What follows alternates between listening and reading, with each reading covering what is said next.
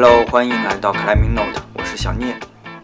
那本期节目如标题所说啊，跟攀岩没有关系，而且是一个可能比较好多人比较忌讳或者禁忌的一个话题，是关于死亡和葬礼的。那这里就提前预警吧，如果您对这方面没有兴趣的话，就直接就啊不用听了。我本人是觉得 climber 也是人，很多东西你早晚都得面对。嗯，小聂现在自己亲身经历面对了一一点这样的事儿，我就想把它总结出来。因为我觉得啊，由于我们传统上中国人普遍，尤其是老人对这个事儿比较忌讳，呃，不愿提，也不愿意提前准备。导致呢，真正事儿来了以后，你也不知道这事儿怎么弄。然后呢，这期间会有形形色色的形形色色的人过来给你出招，有的是出于好意，有的是就是要挣钱，导致这里面就其实也有不少的坑。那我既然已经经历过了，我就把它说一下这个过程和还有其中这些事可能会碰到的一些事情，也算是为我自己做一个总结。那。以后再碰到这样的事情的时候，就会从容的多。基本上分三块内容，呃，一块是这个面对病危的这个病人，的一些注意的东西，或者还有要提前准备的东西。第二呢，就是葬礼、火化、墓地啊的事情。第三就是身后事。啊，还有最后，我们把我把那个费用也跟大家说一下，大家呃看看有一个数啊。呃，坐标呢就是北京，嗯，然后住院是一个普通的三甲，不是那种协和呀、人民这种特别的那什么三甲，因为那地方说实话我也没有关系住不进去啊，因为病呢有时候比较着急，嗯，这一是一个普通三甲，然后呢去世的人是我的岳父哦。昌平人，所以我们选的是昌平的殡仪馆去做火化什么的，啊，这所以呃里面的一些习惯风俗也肯定都是昌平这边的，呃每个地方真正丧葬习俗上都不一样，大家自己做参考就是了。我们先说住院，住院其实呃如果是你是一个自己能自理的病人的话，那很多东西也没什么可说的，我们就着重说吧。呃，身体条件已经很差了，下不了床了，这种情况，甚至翻身都翻不了了。这个时候其实就有一点点要病危的意思了。这里就想特别说一下，一方面你家属要有心理准备，当然从面对病人来说，肯定是精神上以鼓励为主，但是多半这个时候病人自己已经有一点点感知了，他觉得自己身体不行了。我这边想说的，包括。啊，当时主治医生也跟我说了，说感觉这个老人自己要放弃了，啊，当时还特别找了心理科的医生过来会诊。那心理科医生聊完以后，当然也是鼓励。心理科医生面对我的时候，就是跟我直说了，说建议，人家当然出于好意，而且话也没有说那么白，就说你不妨跟他说开了，说开了什么意思呢？就是要聊聊身后事。我们当时没有意识到这个事情，我只是把这个事情转达给了老太太，但是老太太还是有点忌讳啊，怕那什么的，没有说，没有说就造成遗憾。因为晚期癌症病人实际上，后来不光是我们这位，我跟一些朋友也聊过，他们家里人有这样的病人的情况都会出现，就是说，可能中午的时候还吃饭好好的，到晚上就昏迷了，就是这么快。所以呢。真的应该按照人家说的，你尽快是要把话题说开了，要，比方说想见谁，还有什么牵挂的、放不下的，包括甚至身后事怎么办，都应该听一听当事人的意见，趁着他还能表达。那我们因为没有说的这么清楚，啊，就啊突然就呃意识不清醒了。或者说有时候清醒，有时候不清醒，但是清醒的时候呢，他也说不了话，就是语言能力丧失了，呃，也写不了字儿。其实这是一个比较遗憾的事情。我觉得这个地方我就特别想跟大家说的啊，应该是不管他能不能承受，那你要换个方式温柔的说也罢，也也要怎么样的，该说的就得说，免得留下遗憾。包括他对自己这个后面后面怎么治疗，他也应该有他自己的想法，对不对？我说实话，呃，后面很多天，嗯，他说不了话，我老看他要自己要拔管子，那你说这个事情怎么处理，对不对？嗯，我想这个是我认为呃特别重要的一个事情。然后陪床啊，有一点想说的，实际上就是一旦啊下不了床、翻不了身了，那就是你最好是要请护工，呃，护工比较有经验。然后一般来说陪床要干的活儿就是你要帮他翻身、要倒尿啊，每天要量体温，然后换那个护垫，因为他下不了床了嘛，那个下面要垫那个护垫，这个护垫你要提前去买，呃，淘宝、京东上都可以买啊。然后还有每天起码要，就是正常应该给他早晚各擦一次身，这种活儿都是一个人干很费劲的。就是请完护工以后，嗯，其实家属也应该帮着，就帮着一块儿弄。护工要一个人弄还是很麻烦的，所以你要自己不请护工一个人，这事儿就更麻烦了。好，请了护工呢，家属一样是白天应该是尽量是多陪着，对吧？因为陪伴是非常重要的。同时，一旦真的进入到说人快不行了，那个医生就会主动跟你说了，啊，二十四小时家属也不能离人，所以病房里除了病人之外，就会二十四小时保持，呃，那个一到两个人了，就是护工甚至都可以不在，但是你家属一一定要在那边了，呃，为什么呢？那其实就是是吧？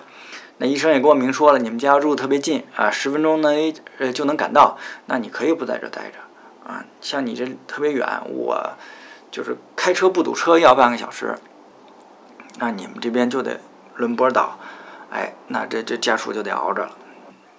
护工啊，我们这个普通三甲的话，找的护工是一天是二百，然后不管饭的话就再加二十块钱饭费，嗯，二十四小时啊，这个其实一点不贵，对吧？大家想想，然后呢，我觉得这是也是服务行业国内服务行业这样一个现状吧。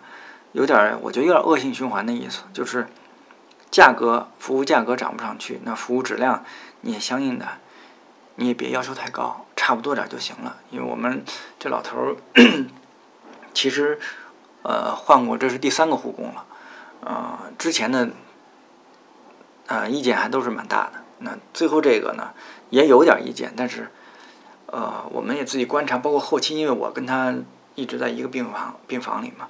我观察确实有些小毛病，但是大家互相容忍，就就这么回事儿啊。我就说像嗯，就是你自己去陪床这个事情，因为首先要有一点心理上的准备啊，就是说，反正我个人不忌讳这个东西，但是有些人可能会比较害怕，因为弥留之际的这个人啊，就是白天其实都是比较安静的啊。我跟护工也聊过，因为他陪过很多这样的病人嘛。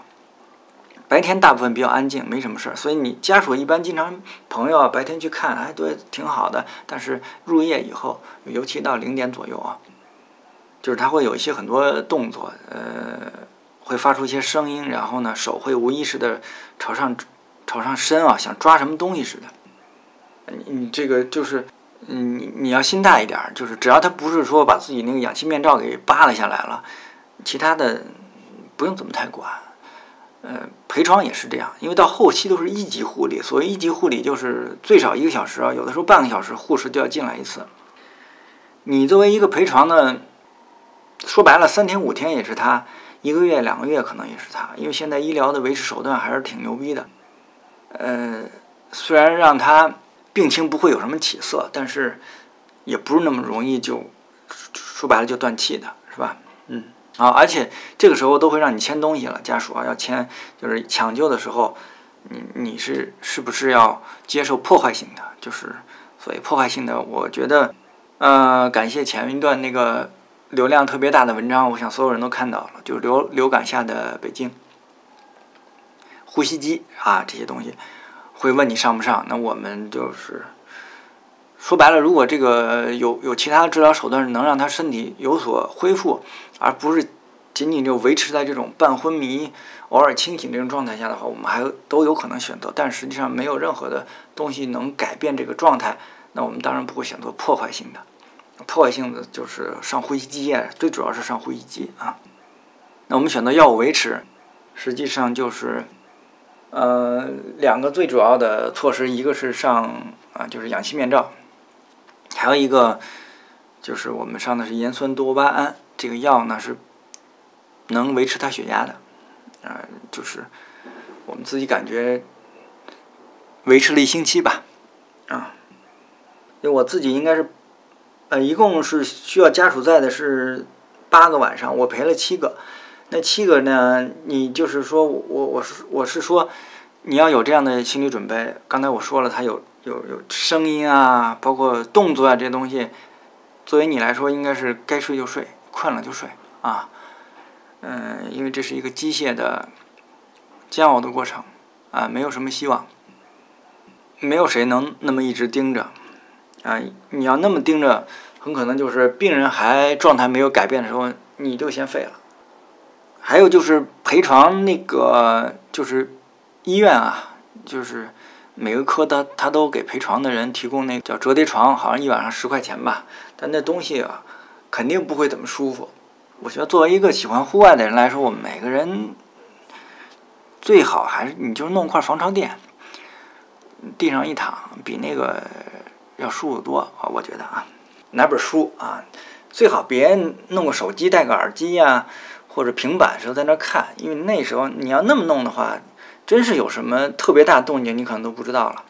反正那段时间我我还是看了那么两三本书的啊。好了，这里面那我们就说一下这个呃，一旦就是人已经要不行了的时候，要做的一些准备。嗯，第一个实际上就是你要准备衣服了啊，就是寿衣。寿衣呢，你当可当然可以淘宝上去买。你要来不及的话，就是下面太平间啊，肯定也有卖的。然后医院边医院的边上什么的也都有卖的，啊，提前看一下啊。淘宝上买肯定会便宜一点，啊，选择也会多一点。但是我其实我想说的是啊，这个东西是完全做给别人看的。我们是因为没经验，就我自己感觉来说，找他找他，给他找一身他自己喜欢的、很新的衣服穿，其实没必要买那个什么东西手艺，那东西做工就那么回事儿，啊，真的。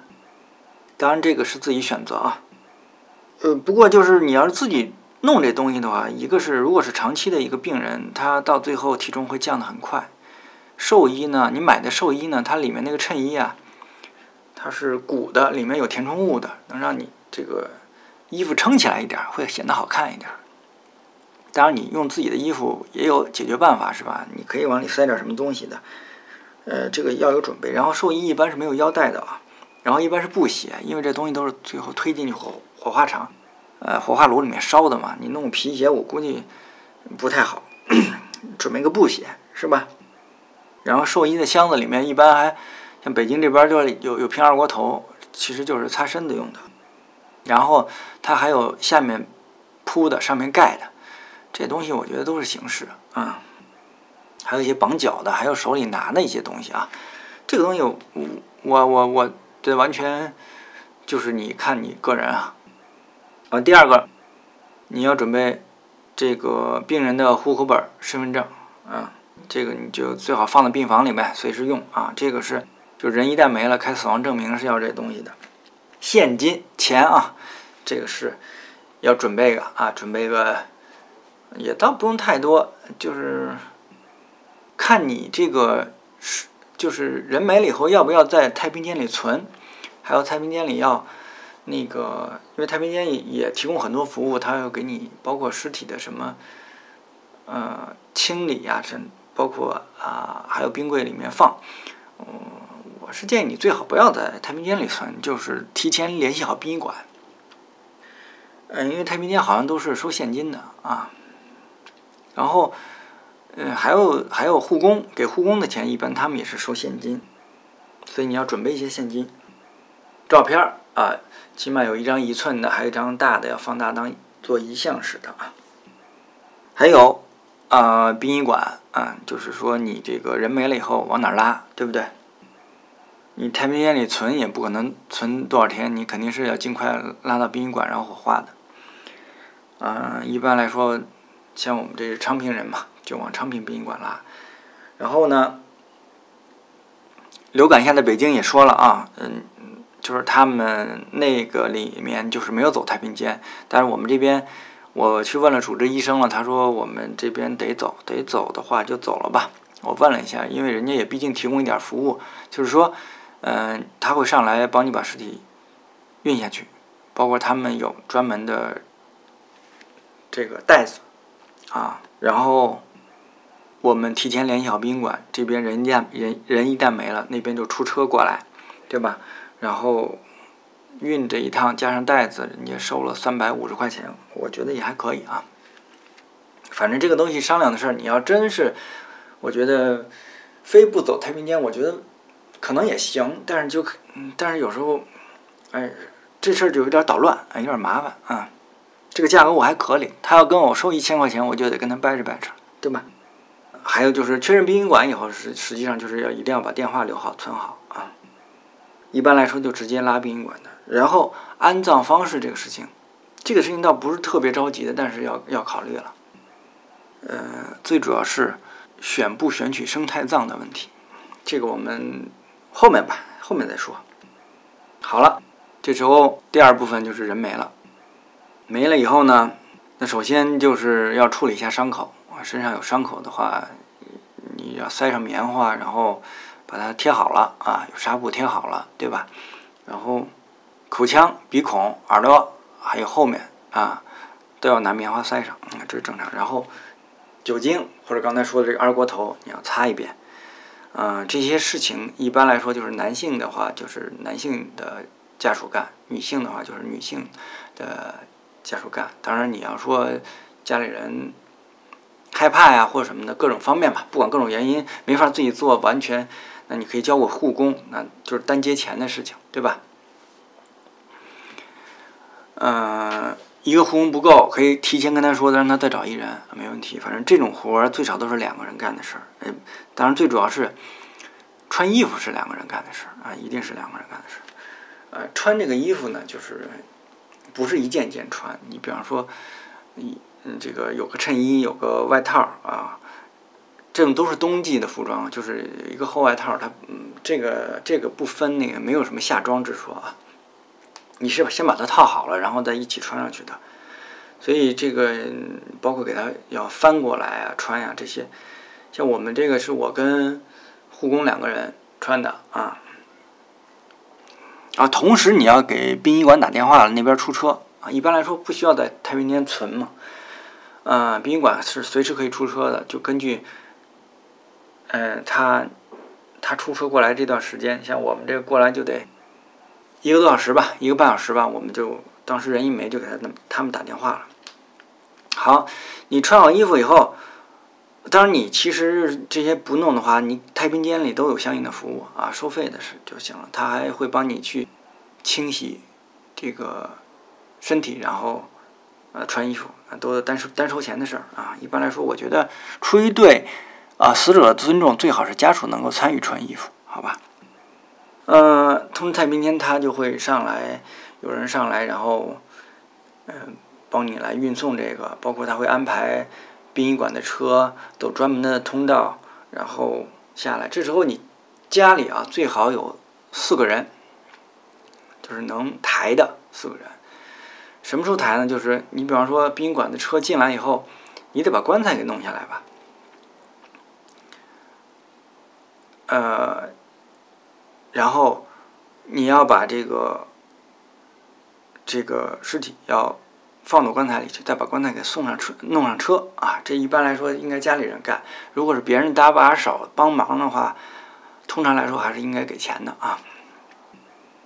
OK，这个时候就是你只要上车了就好说了，就一路拉到殡仪馆到那边，嗯，跟着去定一下你要走什么，它有很多套餐啊。这个我们。后面我讲这个流程的时候，就会顺带着说了，包括你哪天火化，这个是当时要定的。那火化前一定要把死亡证明拿到，嗯，我们这个就捣乱，因为是星期六没的。星期六没的呢，这个值班的这个医生啊，不是主治医生，他反正就是各种理由吧，不愿意给你开，意思是你周一再来。但是呢，太平间的人上来以后呢，说，那你没有这个死亡证明，不能把这个人拉走。不要着急啊，情绪上其实要要有所控制。像我们当时老太太就急了，跟人嚷嚷，但其实你嚷嚷没有办法解决问题。我们虽然也非常生气是这件事情，但是还是跟人要谈这个事情，对吧？那说你你说你到底是不让我们我们把人弄走，那你是什么意思？你要怎么弄啊？你不能说开死亡证明，那你说这边又开不了，最后说啊，可能就是。那就是那个怕欠费啊什么之类的。那时候我们说没关系，你看现在已经发送多少钱了，我不管医保能给我报多少，我全额先把这个押金先给交上去，对吧？呃，交钱医院是一直有人的。说那行，那先再再拍五万吧，那马上下去啊，刷卡先拍了五万啊，这时候行，那行啊，可以走了，那就就谈呗，这事儿最后，呃，制度嘛，总是冷冰冰的。你这东西就聊，我们也不说要对谁发火，而且最后人家就是太平间上来的人，包括运，最后我我认为也没多少钱，三百五十块钱，我认为可以啊，好吧，帮你安排着把这个事儿，把这个车给弄出去了，好吧，这个呃，你就要安排哪天火化，昌平是一三五火化，呃，其实这个事情我就觉得挺好笑的。嗯，就就冲这一条吧，我觉得就你真的没有必要讲究很多东西了。为什么一三五火化？中国人不应该看黄历吗？你又不是信基督的，干嘛跟星期几干上了，对不对？所以我觉得，嗯，就冲这一条，你真的不用再讲究太讲究太多啊。咱们就是自己从心里认认真真的把这事儿。办了就行了，其他那东西也不需要问这问那么就问别人啊。你你其实你问一个人一个人说法。好了，那安排好哪天火化以后，那一般来说，如果你要是要举行那个遗体告别仪式的话，那你就要错一下，可能你单数嘛，一般你就停三天，停五天。比方说星期六没的话，你如果是三天的话，就应该星期一火化。但是呢。如果你要举行遗体告别仪式，那中间这个时间太短，你通知这个亲朋好友啊、单位同事啊这些东西太麻烦，所以一般那那你就得停五天，那就是星期三火化，呃，这个才比较来得及啊。如果你不举行遗体告别仪式，我认为完全可以的啊，没没有必要非得弄这个，那你其实就是弄不好当天火化都可以啊，要不然就是三天啊，就是。就是三天火化，嗯，火化那就是要定了这个火化时间了，那就提前又要准备一些东西，嗯，如果是有那种所谓提供一条龙服务的啊，我个人是不太建议这样东西。我们因为就是老太太找了一个人说，哎，这边都有一条龙一条龙，但其实说实话，我对这个事情就是觉得很无奈啊，呃，比方说啊。星期三火化了，星期二晚上八点多给我们打电话，还说那个那个殡仪馆过来问了，你们要不要花啊？那个应该弄的，别人都弄啊，一盆三百，说来三个吧。说实话，当时我就火了，你们他妈又不是说第一年干这个活，你早干什么去了？啊，明天明天早上八点就要那个什么了，你你今天晚上呃。头一天晚上跟我说要弄花，花花挺好啊，我可以自己买呀，没问题啊，对不对？然后我就说你自己要准备什么吧，呃，有的时候当然很多殡仪馆都提供啊，就是亲人嘛要带那个箍，如果是宾客呢要有那个白花，那白花一般都是宾馆会提供的啊。还有你要烧什么东西，就所谓什么纸人纸马呀，呃，奔驰别墅啊，冰箱彩电，你只要钥匙都有。啊，而且宾馆有专门烧的地方，嗯，得弄个本儿，弄个笔，就是举行遗体告别仪式的时候啊，你之前有些人现场会出份子，啊，你得记一下。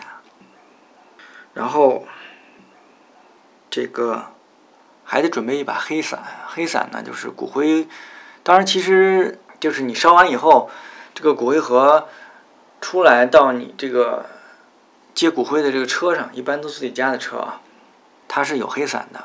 那你自己准备这个黑伞，实际上是你下葬的时候用的，但是要买就提前都买了啊。还有就是火葬场啊，是可以烧他的旧衣服的，就跟那个纸钱什么的一块烧。但我们都不知道，也没人告诉我们，到那才发现，哎，烧。但是啊，这些你烧一个是一个的钱，我们没人跟我们说，我们没烧这个旧衣服，我觉得也挺好。哎呀，省钱了，而且就扔了呗。那还是好一点衣服你还能捐了，是不是？这种东西就是你给人跟人说这是是那人家忌讳，你都捐了，那都不知道人穿的都挺好的，是不是？呃，而且本身都是就是新的，基本上就就是八九成新的衣服啊。你说说当天的流程吧。当天就是，你比方说早上定的八点举行遗体告别仪式，OK。那一般你家属得最怎么也得七点半就得到了，到了你得提供那个死亡证明，要不然你没法火化啊。死亡证明是分分那个三联的啊。我们第二天又去找主治医生开了这个死亡证明了。三联一联是自己留着。第二联是销户口用的，第三联是火化的时候用的啊。火化这个当时他就要把你这张收走。就是遗体告别仪式呢，你看你选什么样的厅啊？我们选的中厅也是，我印象是四千块钱吧。这个时候呢，你就是一样，也得有四个能那个有点力气的，是不是？因为你要把冰从冰柜里面给它弄到车上去啊。包括运，运到这个叫遗体告别的这个这个厅里面去。然后，如果你有亲戚家里人想，呃，告别仪式上发言的，那你就让他提前准备。啊，你不不准备，那就是有主主持人，主持人都是套词儿啊，他会问你有没有儿女啊，几个，然后父母亲戚都有谁，大约问一下，还有生前生前的职业啊。然后人家就是套词儿，可溜了，一套一套的啊。嗯，气氛保保证给你弄得特别严肃啊。然后告别仪式完了以后，后面这都是套餐了啊。你你可以选，就是从告别厅到火化炉怎么过去。朴素一点的，他有一个车，你自己家里人推着过去就行了啊。后面亲戚拿着这个花圈啊、纸人纸马啊。这边传统上，如果是给了钱的，你要给他准备一个花圈啊，提前准备。当然，现场给钱的就没办法了啊，就之前的。然后呢，前面有报相片的，是不是？有推车的，然后你你自己不推这个，他还有人专门给你抬着啊，就是不同的价钱呗。运到这个火化炉前面，然后进去就烧了呗。烧大约要一个小时，这中间的时间干什么呢？就是这朋友啊、亲戚就拿着一些花圈啊、纸人、纸马这些东西，你要烧的东西到后面专门焚烧的地方去烧。烧完以后还得给钱啊，我们交了一百一百八十块钱好像啊，这还是没烧衣服。烧要烧衣服，我看很多人啊，就是好几大包的衣服往里面扔。OK，这烧完以后呢，你你也可以选择，如果你墓地没有来得及选的话，你可以选选择寄存这个骨灰盒在殡仪馆，这都没问题的，应该是，呃，花不了，应该是钱一点都不多。然后选好了墓地的话，那就是去呗。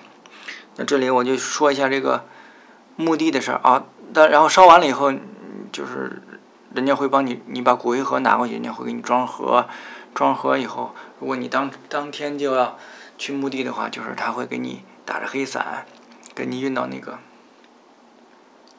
你自己的那个车那儿啊，然后你亲属抱着就行了，然后去往墓地。啊，那这边呢，就着重说一下墓地的这个事儿，包括骨灰盒，骨灰盒你可以在淘宝上就买了，提前啊。那个，其实选墓地有一个重要的前提就是。你需不需要生态葬？而生态葬其实就是，如果你选择生态葬，那用的那个骨灰盒都是不一样的，对吧？它应该是就是完全可降解。那北京一直在推生态葬，生态葬包括海葬，海海葬就是撒了嘛，一般北京是在渤海撒。然后呢，还有呢花葬，树葬、骨灰林，还有草坪葬。但实际上，由于传统思维的强大影响，老一辈人基本上没有选的啊，非常非常少，而且这里面涉及到利益，那东西不挣钱。我们其实我自己查完以后，我就知道老太太不可能给老头选这种生态葬了。但是呢，因为我们去的那个墓地。呃，民政局的网站上专门写了那个地方是有草地葬的，因为草地葬跟其他的葬不一样的地方，其他的生态葬不一样的地方，它还有一个小碑，觉得还挺好看。我们想去看看，实际上，但是到了那儿，人家就说没有。啊，这还是民政局下属的，就官方民政局官方网站上专门提的，这边有这样的一个，呃，一个呃，就是属于民政局认可的这个公墓，然后里面说有这样的东西，我们去。那很明显，第一是没人选，第二呢，人家也不推荐，造成就更没有人选，就是一个恶性循环。我觉得我们上一辈人基本上，嗯，我觉得百分之九十九、九十九点九都不太可能能选这种东西了，因为世俗的强大影响吧。我只是希望到我们这一辈人啊，以后能够把这个东西普及开来，因为传统的这种葬法实在是我觉得完全没有必要。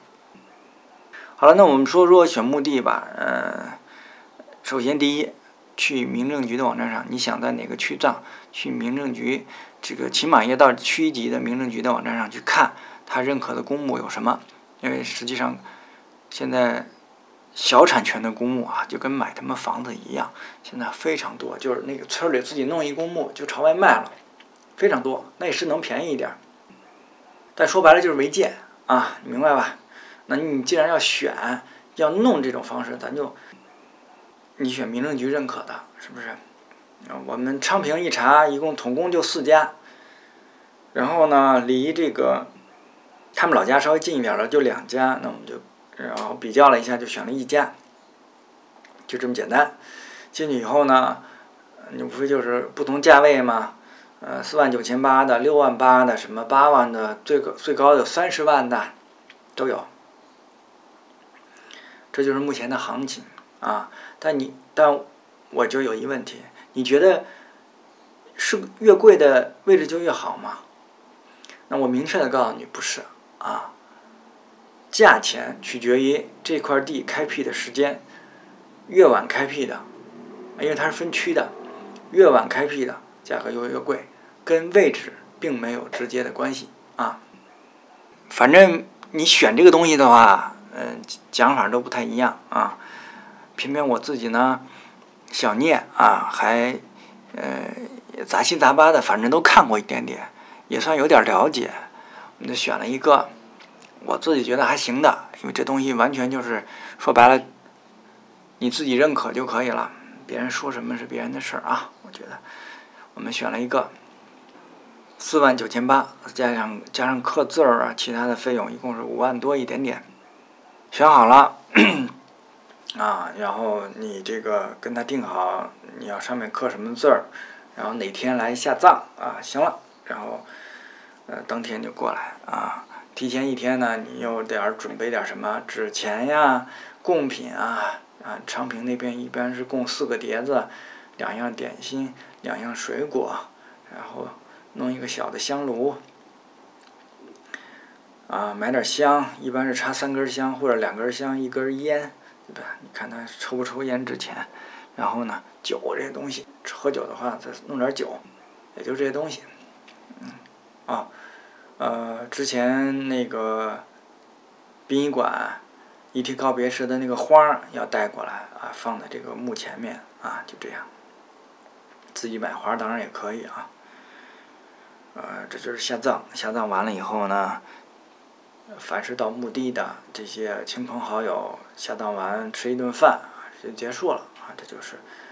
然后呢，昌平还有一个三天圆坟的，这个就是第三天，头天亮之前，像我们四点半就要过去，就是把那个贡品再换一遍，然后，嗯，烧个香啊什么的，说两句话啊，这就算基本告一段落了。这个呢，就是。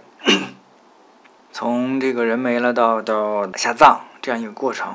那第三部分其实就是身后事。先说收入的这部分啊，如果你这个是北京市的公务员啊，还有事业单位，应该也都会，当然标准不一样，这个东西叫抚恤金，嗯，如果是公务员的话，就跟原单位联系了，啊，会有专门的，一般都会有专门的这个科室来办这个事儿。反正公务员、警察的抚恤金是最高，呃，其他事业单位我估计。呃，会少一点。那如果是普通的企业企业员工，那最少啊都会有一些。然后北京市有一个丧葬补贴是五千块钱，这个只要是北京市的，嗯，居民呃这个户口的都会有哦五千块钱。然后因为死亡证明有三联嘛，还有一个就是有一联是让你销户的，这个先不要着急销，呃，应该是半年之内都可以的。在这半年里面，你要处理遗产的问题。啊，这个其实我们呃之前说趁人清醒的时候要说的一些事情的话，其实有重要一项，刚才我没提，就是遗嘱。虽然这个大部分老人估计这个事情都不太好接受，但是你不立遗嘱，后面就会有问题啊。这里面就要说到了，因为你基本上名下总会有点遗产啊，对吧？如果是银行卡里的这些东西啊。只要你知道他的银行卡密码，还有因为你身份证也没有销嘛，啊，这还都好说。拿着身份证出密码，你都能给他取出来，银行也不会多问。如果你不知道密码，那麻烦了。你要按照遗产继承走的话，那就跟车他名下如果有车有房，基本上类似了。那你你你得证明你是这个遗产继承人啊，而且这个遗产是给你的。啊，这就涉及这个叫叫什么遗产法了啊？什么第一顺位继承人？第一顺位继承人包括什么直系亲属，对吧？也就是说，父母、配偶、子女。如果你没有立主遗嘱的话，那按照一般规则来说，这些第一顺顺位继承人是可以平分这些遗产的。所以你你你你看啊，一一个人如果去世了，要继承遗产，你要开什么东西啊？就是他的父母。如果已经去世了，你要开他的父母的这个死亡证明，还有证明他们的亲属关系，对吧？这是一呃一一类。第二，子女一般来说成年以后都不会在一个户口本上了。OK，你要证明亲属关系，这是他的孩子，对不对？那配偶就是最简单的，有结婚证就行了啊。然后你们还要去。因为我们这个事情没有弄完啊，就是很麻烦，因为你要开好多证明嘛。然后有的是说是要走司法，就是叫司法所，户口所在地街道的司法所让你去，让他给你出一个类似于调解吧，啊，那人家也会要你这些东西。那我或者你去走公证，公证我还没有走，公证。走司法的好处是不花钱，应该是公证是要花公证费用的。但是，真正比起这个手续的麻烦程度来说，我现在还不确认啊，因为我还我还没有确认公证这个事情要需要多少手续。反正司法我们已经去问过了，而且特别操蛋的是，就比方说我们这种情况，呃，老人的老人都已经没了，老人去世了一个，另一个说那我们的名下有一个。有一辆车，那这个车，老太太又没有车本，说想给闺女，呃，我们去司法所得到的最新解释是不行，只能过的老太太名下，啊，给你一堆理由，其实你都觉得很无奈啊，这都是什么狗屁规定，对不对？但是你你如果走司法的话，就只能从他那走，啊，这事情就很折腾，所以我们还要再去问问车管所呀什么之类的。总之吧，没有遗嘱这个事情就是挺麻烦的啊。嗯，你当然也不着急吧，反正起码几个月的时间能能把它那个一点一点办出来就行了。好了，最后说一下钱吧。其实，呃，有社保、有医保的情况下，发现住院倒是真没花多少钱。我们第二次住院，这次住了七十五天，才花了一万六。啊。当然，可能就是人家医生也比较体贴吧，就没有上什么特别贵又没有用的手段，明白吧？大部分都走了医保了。呃，总总个的整个第二次这个住院时间非常长，治疗的手段也比较多，一共花了十万啊，十万多，十万出头，但是自己负担的部分是一万六。那最大的一部分花销实际上是墓地啊，刚才说了五万多块钱，呃，第二部分是丧葬，就是我们老太太找了一个人说一条龙一条龙啊，两万五千多，啊，护工因为护工费用是单结的嘛，也不可能有医保给你走，花了七千多块钱，你包括其实要包括因为这个是包含了小费的，实际上就是。呃，最后人走了嘛，人家这段时间挺帮忙的，你根据他的表现情况给一点儿，啊，这都，其实我们原来想多给的，但是，哎，这中间就是刚才我说的，有一些不满意的地方吧，就是他会，最简单，他会说，哎，我去帮你来安排这个太平间的这件事情，你把钱给我就行了。那我他妈傻呀，对不对？我不会问呐，跟我说可能啊一千二百块钱就能搞定太平间这些东西。对不对？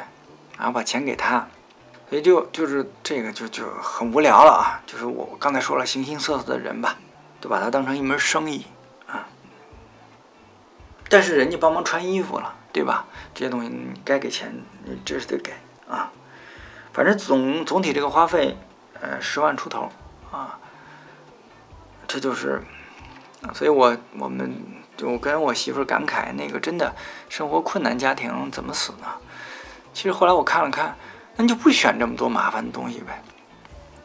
因为北京北京市有丧葬补贴，就就是你没有一些企业的或者公务员的抚恤金的话，那就是一个普通家庭又很困难，对不对？你怎么死呢？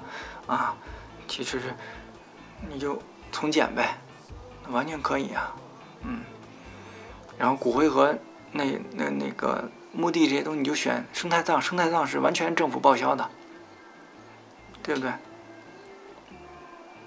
所以就是这个完全看看自己家的选择吧。我觉得我们没有必要，尤其是啊，我们这一代人更没有必要去说，哎，你看那家办成什么样，这家办成什么样，一点意思都没有。好了，那个最后最后吧，说一下，其实心态问题啊，这种事情碰到了以后，还是我说的，咱不要着急，呃，一点点来。都已经发生了，是不是？第二呢，老一辈人他摆脱不了传统，摆脱不了这种啊面子啊，就一定很在意别人怎么看这个事情，那就这么做了。我只是希望我们这一代人啊，能够大规模的普及生态葬，不要再重复这样东西了，实在是挺无聊的啊。嗯，借用这个千古名句吧，表达一点点心情吧，心态叫“人有旦夕祸福，月有阴晴圆缺，此事古难全。但愿人长久，千里共婵娟。”那好的，本期节目就到这儿，我们不会做这个公众号的推送啊，这些东西。包括朋友圈转发也都不需要了，大家留在这儿。我希望您知道有这么一期节目，啊，如果有需要听一听，我觉得会有一些帮助，包括对我自己也是一个总结。谢谢大家，我们下期再见，拜拜。